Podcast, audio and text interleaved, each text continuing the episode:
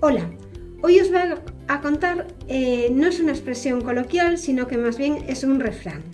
Y es, no por mucho madrugar, amanece más temprano. Y, y nos indica que aunque queramos hacer todo, que algo pase rápidamente, hay cosas que no podemos influir, cada cosa pasa a su tiempo. Imagínate que tienes un examen y que es por la tarde. No Mm, la, expresión literalmente querría decir que si madrugas mucho, no por eso el examen va a ser antes. Pero esto se, hace extensivo a un montón de, cosas que pueden pasar que tú no, en las que tú no puedes influir. Si tú estás deseando que sea pues una fiesta, claro, no puedes hacer nada. Entonces es eso.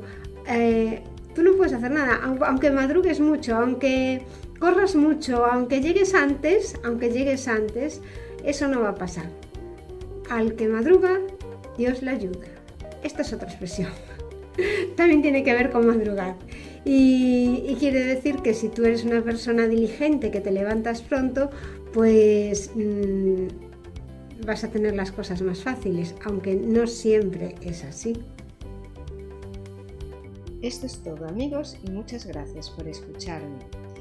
Os recuerdo que en SpanishParaExtranjeros.com tenéis muchas entradas con expresiones coloquiales y con otros temas específicos en el que podréis ver el vocabulario determinado para distintas situaciones con las que os podéis encontrar en España. Por ejemplo, para estas dos expresiones que hemos visto hoy, tengo una entrada con lo que significa el verbo madrugar y porque es curioso en relación a cómo se dice en otros países.